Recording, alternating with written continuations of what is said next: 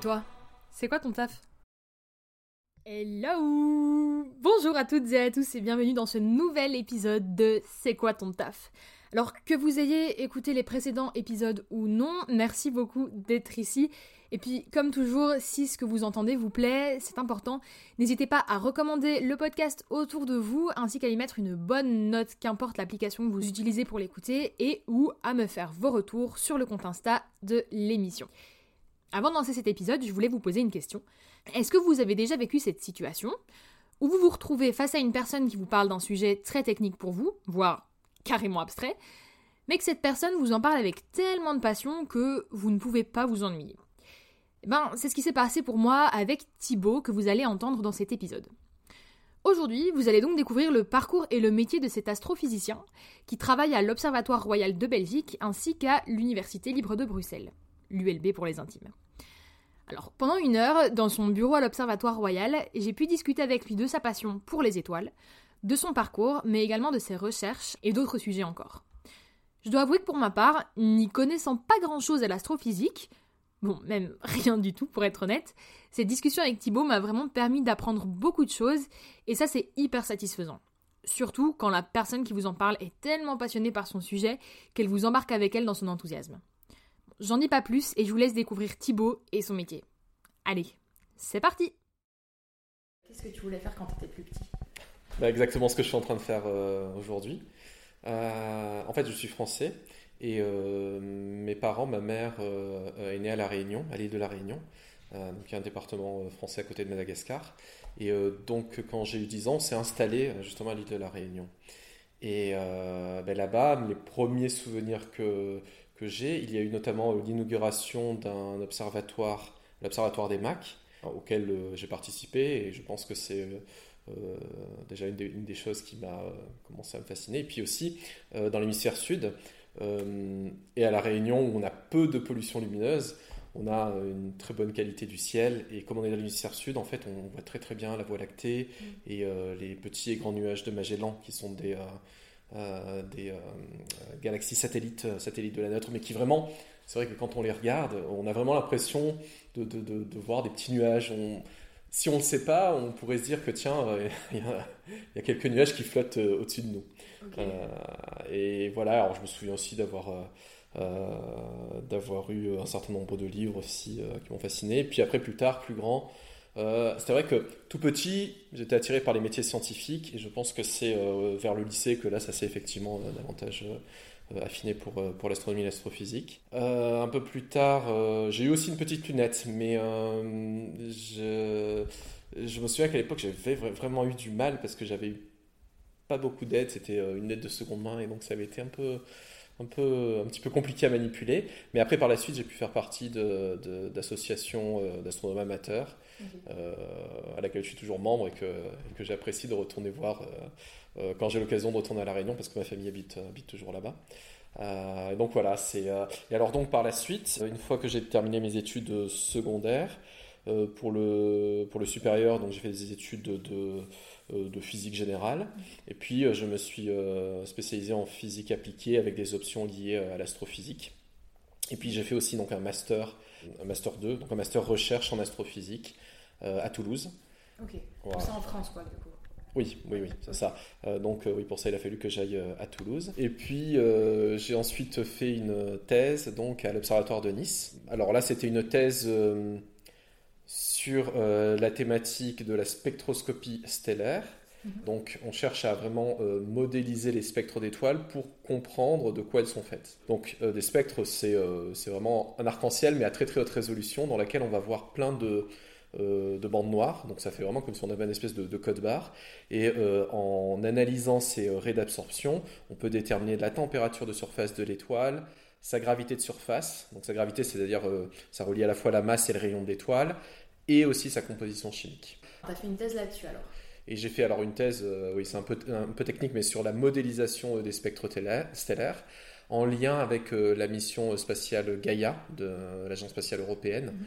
euh, qui a été lancée euh, il y a déjà quelques années et qui produit des résultats très intéressants. Elle nous permet d'avoir vraiment une nouvelle compréhension de la galaxie. Gaia mesure plus d'un milliard de, on peut même dire 2 milliards de positions d'étoiles dans la galaxie ce qui nous permet d'avoir vraiment une carte en trois dimensions. Donc non seulement elle mesure les positions, mais elle mesure aussi les vitesses et ce qu'on appelle les mouvements propres. Donc oui, donc les vitesses. donc on peut vraiment reconstruire une carte en trois dimensions de la galaxie. Mhm. mais en plus, on peut rembobiner une partie de l'histoire de la galaxie.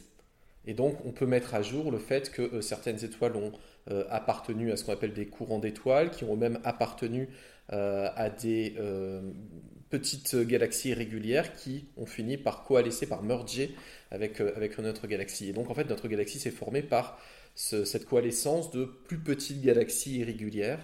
voilà. Et donc, on est capable de, de tracer ça aujourd'hui grâce à grâce à ce satellite euh, Gaia. Donc c'est assez, euh, c'est effectivement assez impressionnant les résultats qu'on. C'est génial. En venant ici, euh, bah, j'ai vu qu'il y avait plusieurs départements, météorologie, etc. Qu'est-ce qui a fait que tu t'es plus dit, bah, je vais me diriger vers l'astrophysique, vers ce pôle-là? Bah, les étoiles, en fait. Hein. C'est vrai que quand on est gamin et qu'on regarde le ciel, euh, on voit les étoiles et donc euh, on a envie de comprendre euh, de, quoi elles sont faites, comment. Quand on les regarde, on a l'impression qu'elles sont immuables et qu'elles sont ou elles seront toujours là. Et, en fait, on se rend compte que ce n'est effectivement pas toujours le cas parce que les étoiles naissent, évoluent, et meurt, parfois de façon euh, assez violente, et que donc on, a, euh, on observe aujourd'hui énormément de phénomènes transitoires dans les étoiles.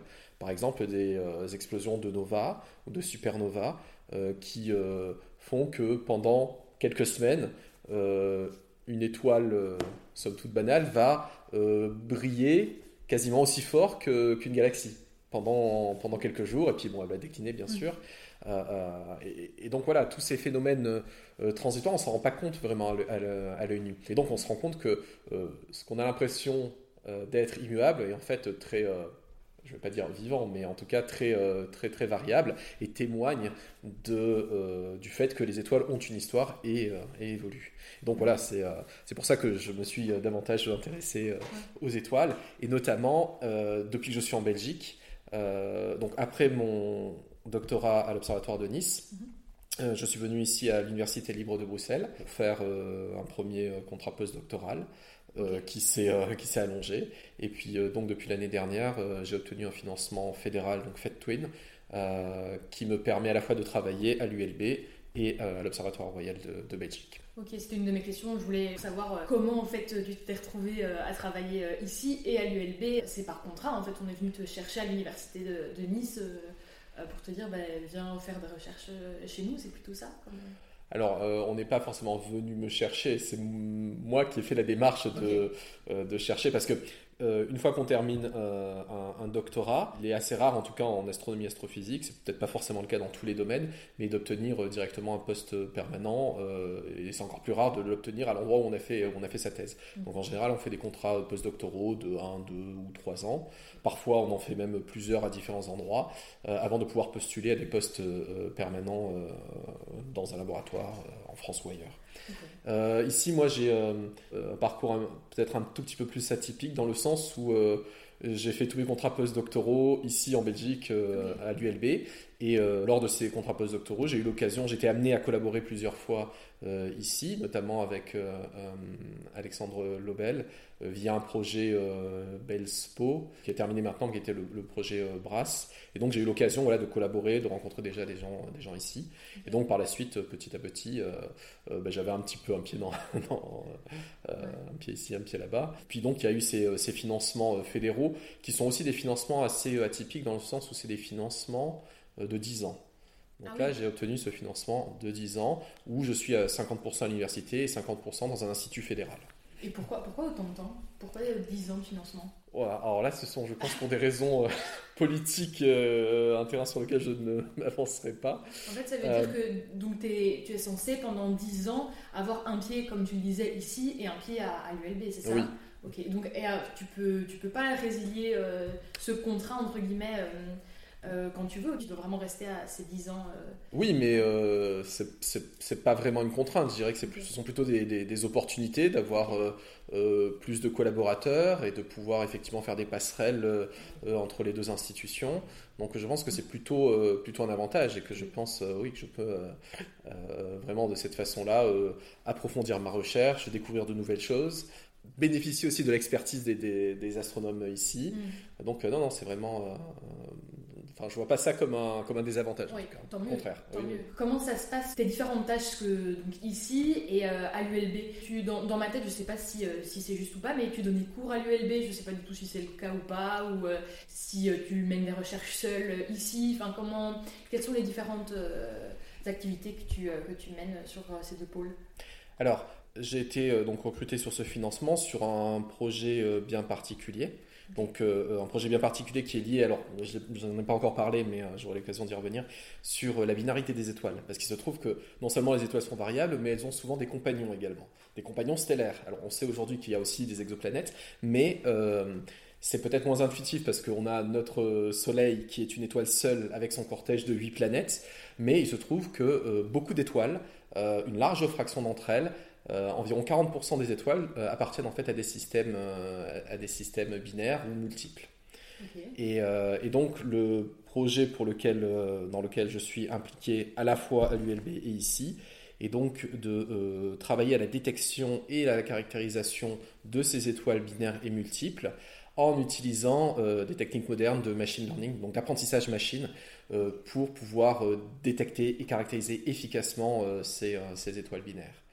Parce qu'en fait, euh, il se passe que bien souvent, quand on analyse une étoile, euh, notamment spectroscopie stellaire, eh bien, euh, si on fait l'analyse et qu'en fait l'étoile est binaire, eh bien, on peut obtenir des paramètres de température, de gravité, de composition chimique qui vont être biaisés, qui vont être faussés par la présence d'un compagnon qu'on n'a pas détecté. Et ah donc c'est pour ça que c'est important de, de pouvoir les, les, retrouver. Mais alors, en fait, quand vous regardez, quand vous avez l'opportunité de regarder le ciel, bien souvent, euh, euh, on va voir que les étoiles, on a l'impression en tout cas d'avoir euh, des, ce qu'on appelle des doubles visuels, donc des étoiles proches les unes des autres en fait. Parfois elles sont effectivement liées par la, par la gravité, parfois c'est juste un effet de projection sur le plan du ciel, c'est-à-dire que vous allez avoir une étoile en avant-plan pas très brillante et peut-être une étoile en arrière-plan beaucoup plus brillante. Donc du coup, comme on n'arrive pas à voir en trois dimensions à ces distances-là, parce que mm. c'est extrêmement loin, on peut avoir l'impression que les deux étoiles vont avoir à peu près la même brillance et à peu près la même distance.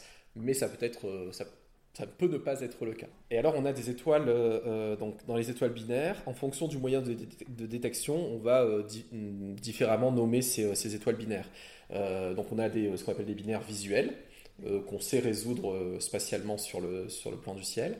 on a ce qu'on appelle des binaires à éclipse. Ce sont des binaires, ce sont des étoiles binaires qui vont passer l'une devant l'autre et, qui, et, il se trouve que le plan orbital euh, est aligné avec la ligne de visée et donc elles vont s'éclipser périodiquement. Donc on s'en détectait euh, énormément comme ceci. Et puis donc on a les euh, binaires spectroscopiques qui sont en fait détectés par spectroscopie, c'est-à-dire qu'il va y avoir le spectre obtenu avec les raies d'absorption va en fait varier dans le temps. C'est-à-dire qu'il va y avoir les raies spectrales vont se déplacer euh, dans le temps. Et ça, ça va trahir par un effet qu'on appelle l'effet Doppler, que vous connaissez ah peut-être. Ah euh, euh, l'effet Doppler qui consiste simplement à avoir la lumière qui va soit rougir ou soit bleuir. Donc on a, on a le pendant du point de vue, donc ça c'est pour les ondes électromagnétiques, c'est-à-dire les lumières, mais on a le pendant pour les ondes sonores.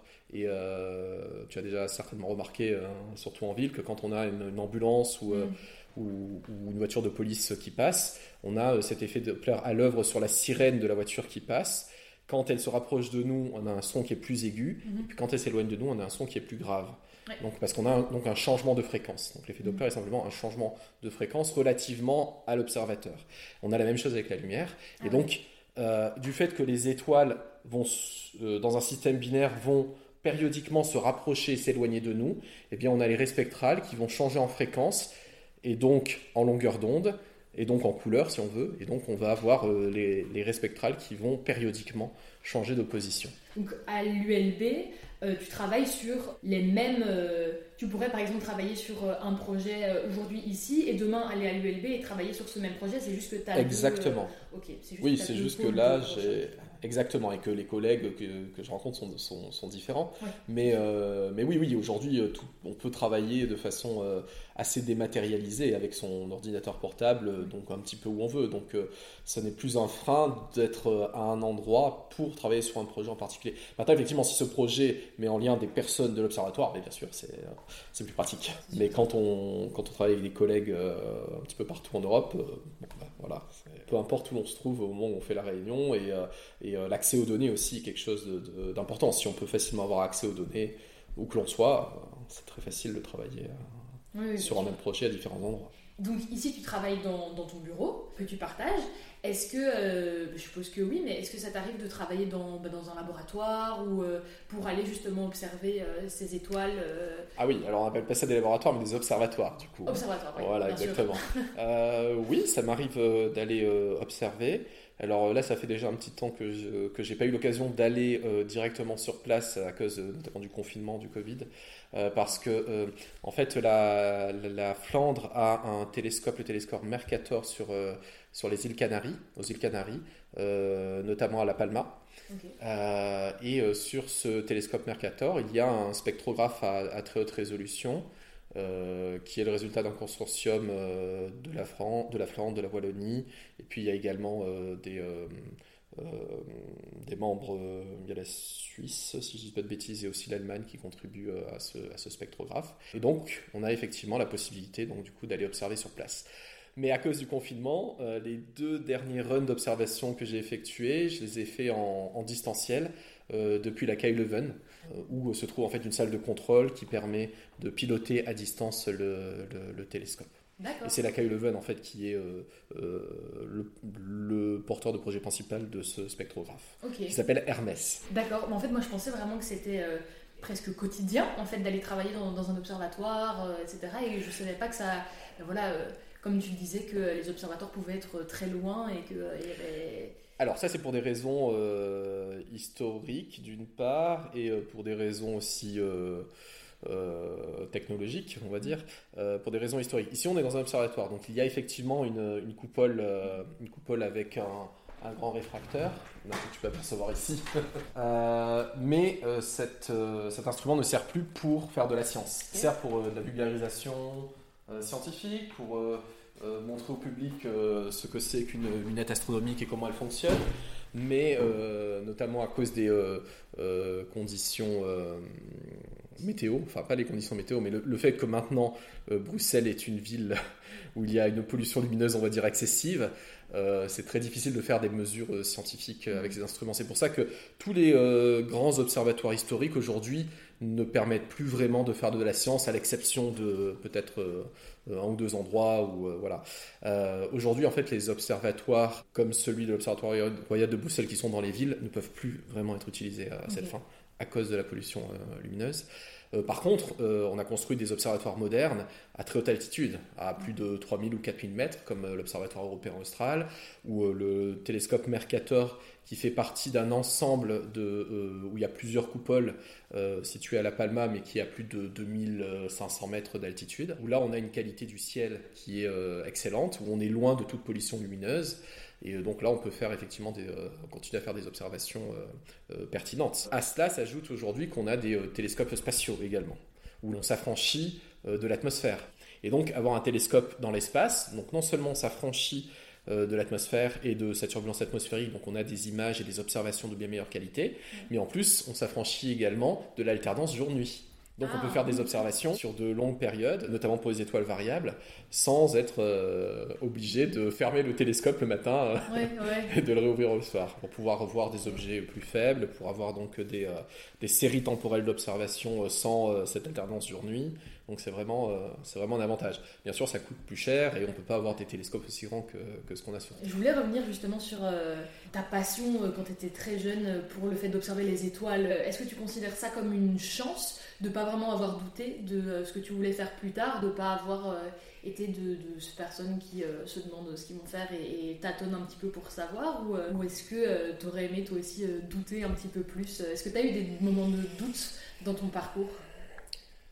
Pas vraiment sur ce que j'avais envie de faire. Ça, c'est vrai que j'ai pas vraiment. j'ai toujours été intéressé par les sciences et par l'astronomie en particulier. Donc c'est vrai que non, je me suis jamais trop posé cette question-là. Et je pense pas que ça a été, euh, que ça a été un facteur limitant. Hein. Au contraire, effectivement. Hein. Dans la vie, il faut effectivement essayer de se trouver des, des, intérêts. C'est, c'est peut-être pas toujours facile, je ne sais pas. Euh, surtout aujourd'hui, parce que c'est vrai qu'aujourd'hui, on a justement euh, euh, un accès à l'information qui est exceptionnel, et à la désinformation aussi, malheureusement. Mmh. et donc, peut-être qu'effectivement, ça, ça crée une difficulté supplémentaire quand, quand on est jeune et que, je ne sais pas, qu'on, cherche à s'orienter effectivement pour pour plus tard. Peut-être que c'est euh, du coup plus, plus, difficile. Mais euh, la chance de pouvoir avoir accès à l'information très facilement permet quand même de pouvoir, quand on a une question, vraiment euh, creuser le problème sans devoir aller à la bibliothèque aux heures d'ouverture, emprunter, des, emprunter des livres qu'on faisait à l'époque quand on n'avait pas accès à Internet. donc je pense que c'est quand même que c'est quand même une chance. Maintenant, effectivement, il faut il faut que les jeunes puissent être euh, suffisamment encadrés euh, et balisés pour savoir où chercher, où aller. Euh, et ça, effectivement, ça requiert, je pense, un apprentissage en fait. Hein. C'est pas, c'est vrai qu'aujourd'hui, les enfants ont directement accès au, smartphone et peuvent donc aller naviguer sans vraiment avoir de garde-fou, on va dire, qui, leur permet de d'avoir un, bon apprentissage, ne serait-ce déjà d'avoir une bonne culture scientifique et puis avoir aussi euh, euh, euh, de développer cet esprit critique et une, méthode scientifique dans la recherche d'informations. Mmh. Donc ça, c'est ce qui fait peut-être défaut aujourd'hui dans les, dans les parcours scolaires, bien que y a, je pense qu'ici et là, il y a effectivement des choses qui se font, mais je ne sais pas si c'est encore suffisamment institutionnalisé ou généralisé, on va dire, mmh. au système éducatif euh, belgo-français, on va dire. Est-ce qu'il y a un aspect de, ton travail aujourd'hui auquel tu t'attendais pas du tout quand tu, quand tu faisais tes études pour, pour aujourd'hui devenir euh, astrophysicien? Dans les années, euh, en, 1995, quand la première exoplanète a été découverte et confirmée, en fait la première exoplanète autour d'une étoile de type solaire, un peu comme, comme, comme le Soleil. Donc moi j'avais 14-15 ans. C'est vrai que euh, gamin, je me souviens à l'école d'avoir appris donc euh, les planètes. Même à l'époque, Pluton faisait partie. Euh, donc il y avait 9 planètes autour du Soleil. Et puis, et puis en fait, je crois que c'est en, en 2006 que, que l'Union internationale des astronomes, l'IAU, a donné clairement ce qu'était la définition d'une planète et donc a rejeté euh, Pluton, euh, ou en tout cas a rangé Pluton dans la catégorie des euh, planètes naines. Et on, a aujourd'hui donc connaissance qu'il y a plusieurs planètes naines qui existent au-delà d'ailleurs de l'orbite de, l'orbite de Pluton, comme Eris, Omea, Makemake, qui sont typiquement des, ce qu'on appelle des planètes naines. Mais donc voilà, quand j'avais 13-14 ans, effectivement, ça a été une grande surprise de de détecter ces euh, fameuses exoplanètes, bien que on pouvait effectivement s'en douter qu'il n'y avait pas de raison de croire qu'il n'y aurait que des planètes autour de, notre Soleil et pas autour d'autres étoiles. Mhm. Mais euh, en tous les cas, ça a été euh, oui, une, découverte extraordinaire. Et, depuis, donc c'était il, y a combien de temps? Il va y avoir presque 25-30 ans. Aujourd'hui, on a plus de 5000 exoplanètes qui ont été détectées peut-être un peu moins confirmé, mais euh, voilà, donc euh, ça, il y a toute une nouvelle branche de l'astronomie qui s'est développée justement pour détecter et caractériser les exoplanètes. Et euh, dans les années à venir, on s'attend certainement, en tout cas, l'un des aspects les plus excitants dans ce domaine-là, c'est de pouvoir détecter des traces d'une activité biologique dans l'atmosphère de ces exoplanètes. Mais c'est quelque chose de très très difficile parce que le problème c'est que elles sont très très difficiles à détecter parce que la, le signal qui nous provient de l'étoile et de l'exoplanète est, largement dominé par l'étoile.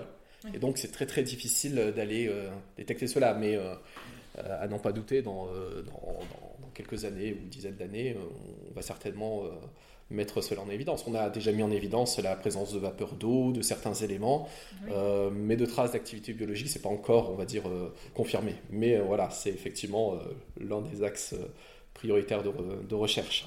Ça doit être vraiment intéressant de voir dans, le domaine scientifique les avancées qu'il y a. Enfin, ça doit être euh, impressionnant et, super intéressant aussi euh, pour vous de, de découvrir des nouvelles choses. De... Est-ce, qu'il y a... Est-ce que ça vous est déjà arrivé de faire des, grosses euh, découvertes, d'avoir une sorte de réca de... je ne sais pas si on peut vraiment appeler ça comme ça, mais ça doit être vraiment très hyper stimulant. Euh, oui, en effet. Alors, euh, on n'a pas, je pense que ce cliché du Eureka dans sa baignoire, ça peut arriver euh, pour le développement de certaines théories. Et encore, c'est souvent un travail de longue haleine avec beaucoup de d'essais et d'erreurs. Mais ce que je peux te raconter, c'est que l'année dernière, publié un résultat très intéressant sur un système quadruple, donc formé de quatre étoiles. donc fait un article dans Nature Astronomy. et alors ce système est vraiment très intéressant. Donc je l'ai découvert dans un, dans un grand sondage spectroscopique qui s'appelle le Gaia ESO Survey, qui est en fait un sondage spectroscopique au sol en complément de la mission Gaia que j'ai mentionné au début. Et donc en fait, euh, euh, j'ai pu en fait euh, déterminer, observer quatre composantes dans le spectre de l'étoile. Et donc en faisant un suivi avec d'autres télescopes, j'ai pu déterminer que le système avait une architecture particulière formée en fait d'une étoile binaire, une autre étoile binaire, avec des périodes relativement courtes de, de quelques jours, et l'étoile binaire tourne, orbite autour de l'autre étoile binaire sur une période d'environ 6 ans. Donc on, parle d'une architecture en 2 plus 2. On a une binaire qui orbite autour d'une autre binaire. Il faut savoir qu'avec un système formé de 4 étoiles, on pourrait avoir un système euh, avec une, architecture différente. On pourrait avoir en fait une binaire avec un compagnon distant, avec un autre compagnon encore plus distant, qui fait que le système est euh, très hiérarchique. Et on va pouvoir en fait décrire la euh, trajectoire des systèmes par ce qu'on appelle des orbites keplériennes, c'est-à-dire une orbite où on a en fait euh, le centre de masse de la binaire avec le centre de masse de l'autre binaire qui elles-mêmes décrivent donc euh, une orbite. Donc à chaque niveau hiérarchique que l'on regarde, on peut toujours décrire le mouvement des corps par une orbite à deux corps en fait. Maintenant, euh, on peut aussi imaginer que on peut avoir du coup euh, ce type de scénario, mais rien n'empêche que ce système binaire fasse partie d'un système de plus haut degré de multiplicité, avec d'autres compagnons qui vont aussi merger et, finir par former ce type de, supernova. Et donc c'est euh, une des pistes que je suis en train de moi d'étudier euh, ici, donc entre l'Observatoire royal et, et l'ULB. Pour le moment, tu travailles là-dessus. Euh, tu sais non, je travaille sur plein, de, sur plein de projets en parallèle. En ah oui, ok. Euh, je suis également impliqué dans euh, différents consortiums, soit à l'échelle européenne ou même enfin, internationale, quoi, qui, qui fait que non, je travaille sur beaucoup de projets en parallèle. C'est voilà, un des projets que j'ai pour le moment parmi, parmi d'autres projets. Et notamment le, le le projet principal sur lequel je me concentre en ce moment, c'est utiliser ces techniques de machine learning pour arriver à détecter et caractériser euh, les étoiles binaires, les, étoiles multiples, euh, justement en travaillant sur les spectres. Parce qu'en fait, aujourd'hui, on va dire au siècle dernier, les astronomes étaient euh, majoritairement limités par le nombre d'observations qu'ils avaient. Aujourd'hui, il y a de très grands observatoires un peu partout dans le monde, également dans l'espace, et donc on a une moisson phénoménale de, de données d'observation qu'il faut pouvoir analyser. Et en fait, euh, c'est finalement plus le manpower qui manque. Et donc, c'est pour ça que euh, on commence à utiliser ces techniques de, machine learning qui, euh, qui étaient utilisées par ailleurs, mhm. parce qu'on a de plus en plus de grands ensembles de données homogènes. Et donc, avec ça, on peut appliquer ces techniques qui permettent d'obtenir des résultats finalement plus fiables que ce que, que, ce que l'astronome pourrait, faire par lui-même. Et donc, c'est il y a vraiment un grand potentiel à utiliser ces techniques pour euh, découvrir de nouvelles choses, pour mieux caractériser euh, les étoiles.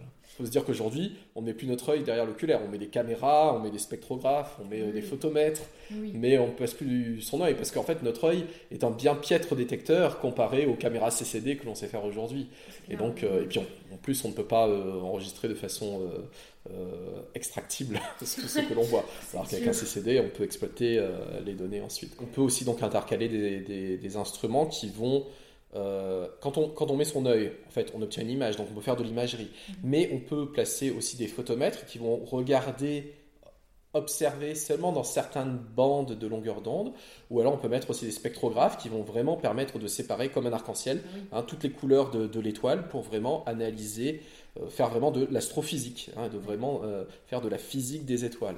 Et euh, ça, c'est effectivement quelque chose qui, qui, n'a à peine plus d'un siècle ou un siècle et demi. Quoi, hein. On développe ça de façon extrêmement moderne aujourd'hui et ça nous permet de développer nos connaissances sur les étoiles, sur la galaxie et sur l'univers en général et de façon formidable. En tout cas, les métiers scientifiques, pour moi, de ce que je perçois, la manière dont ils évoluent au fur et à mesure des, des siècles, des années, des décennies, c'est euh, phénoménal la manière euh, dont, enfin, les recherches avancent, etc., notamment avec les, machines euh, que vous avez à disposition pour, pour découvrir de nouvelles choses et faire des recherches. Enfin, je trouve ça, je trouve ça incroyable. Ça, doit être, ça doit être passionnant. c'est passionnant et c'est aussi. Donc il faut vraiment s'enlever de la tête l'image de cet astronome est ce monsieur vieux barbu qui va mettre son œil derrière l'oculaire de son instrument toutes les nuits. Euh, en fait, j'ai un horaire de travail comme n'importe quelle euh, personne. Euh, je travaille en journée. Simplement, les, je travaille sur des observations qui ont été obtenues soit dans des grands observatoires ou soit via les télescopes spatiaux. Et donc, on a de grandes bases de données qu'on peut utiliser et analyser a posteriori. Et puis donc, de temps en temps, j'ai la possibilité d'aller en mission pour faire certaines observations, mais c'est c'est souvent une semaine, dix jours, deux semaines. Mais voilà, c'est pas quelque chose que je fais de façon, de façon quotidienne. C'était une des questions que je voulais te poser. Tu, tu me l'as dit tout à l'heure que euh, voilà, c'est pas quotidien d'aller euh, à l'observatoire pour aller faire des observations, etc. Donc euh, voilà, es, une de tes journées normales, ça consiste à venir travailler ici à ton bureau, avoir des réunions avec des collègues. Exactement, souvent en visioconférence d'ailleurs, avec des collègues assez distants pour avancer justement sur, sur ces différents projets, parce qu'on a des gros consortiums, parce que c'est une chose que de construire un télescope et un instrument euh, très spécialisé et très dédié, c'en est une autre de pouvoir euh, euh, construire des pipelines de réduction des données et de préparer l'exploitation scientifique de ce qui va être observé. par exemple, pour n'en mentionner qu'un, je suis impliqué donc dans le projet FORMOST, qui va utiliser un télescope de 4 mètres, donc qui existe déjà au, Chili et qui appartient à l'Observatoire européen austral, l'ESO, euh, et donc sur ce télescope de 4 mètres euh, va être installé un spectrographe multi-objet. Il va y avoir un, positionneur de fibre optique. On vient, placer de façon euh, robotisée plein de fibres optiques pour que la lumière de l'étoile tombe dans la fibre et soit ensuite redirigée vers le spectrographe pour pouvoir effectuer le spectre de, ces étoiles. Mais donc il ça, y a pas mal de défis technologiques à relever.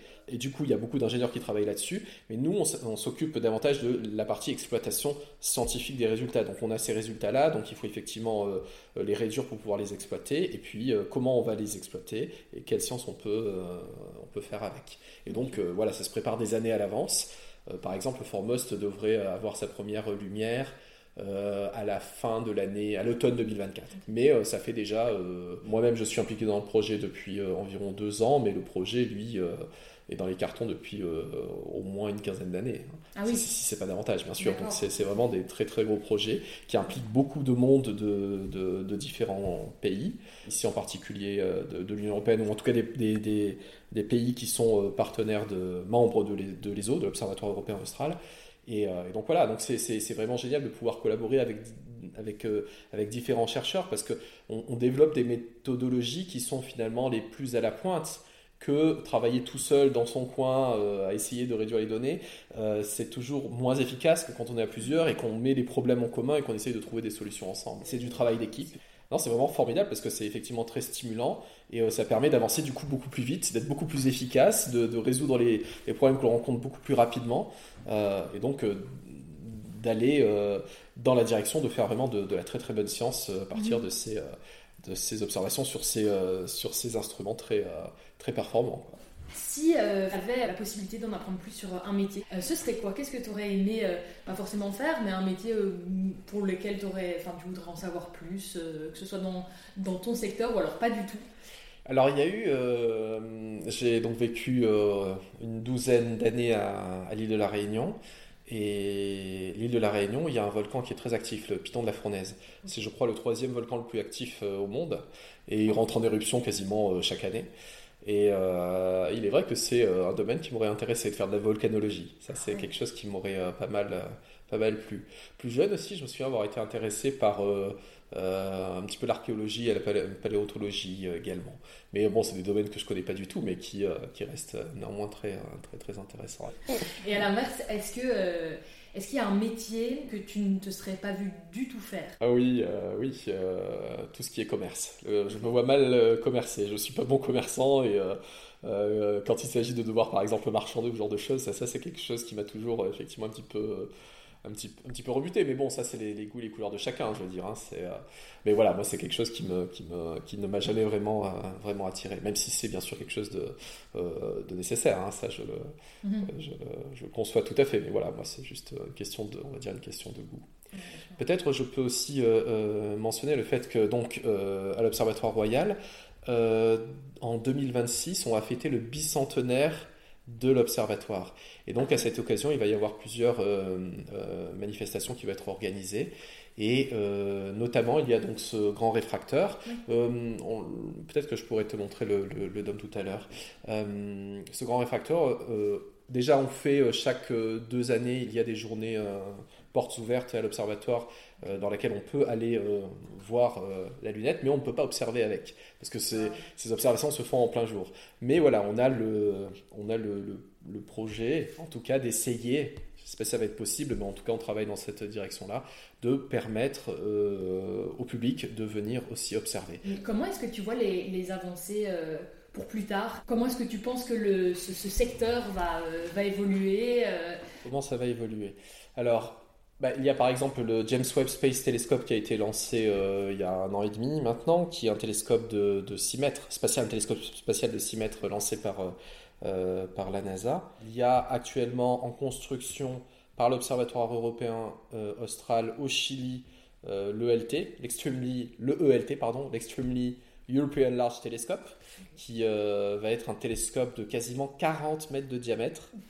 Actuellement, les plus grands télescopes font 10 ou 11 mètres de diamètre. Donc là, on va avoir un, facteur 4 là-dessus. Euh, donc il y a vraiment de, grands projets et donc euh, vraiment l'idée c'est d'arriver à euh, d'une part caractériser les exoplanètes et chercher des traces d'activité biologique et pourquoi pas des signes de, des signes de vie intelligente ou non hein, là-dessus. maintenant il faut aussi prendre en compte le fait que on vit à une époque de plus en plus instable, où on a les problèmes de, de changement climatique, où il faut effectivement peut-être davantage faire attention à la consommation de nos ressources. Et donc, euh, il est vrai que euh, ce type de grand projet, je ne sais pas si on va pouvoir continuer à en avoir euh, toujours d'aussi grand, parce que ça coûte aussi un financement, le, enfin le financement requis pour de telles infrastructures est, est juste colossal. Et c'est pour ça que différents pays participent pour pouvoir financer cela, parce que ça ne peut plus être fait simplement par un laboratoire tout seul dans son coin. Mmh. donc, il faut faire attention aux ressources, et donc on je pense qu'on va se, diriger un petit peu vers, euh, euh, comme on a le, slow food, slow heat, ce genre de choses qui, sont en train de se développer.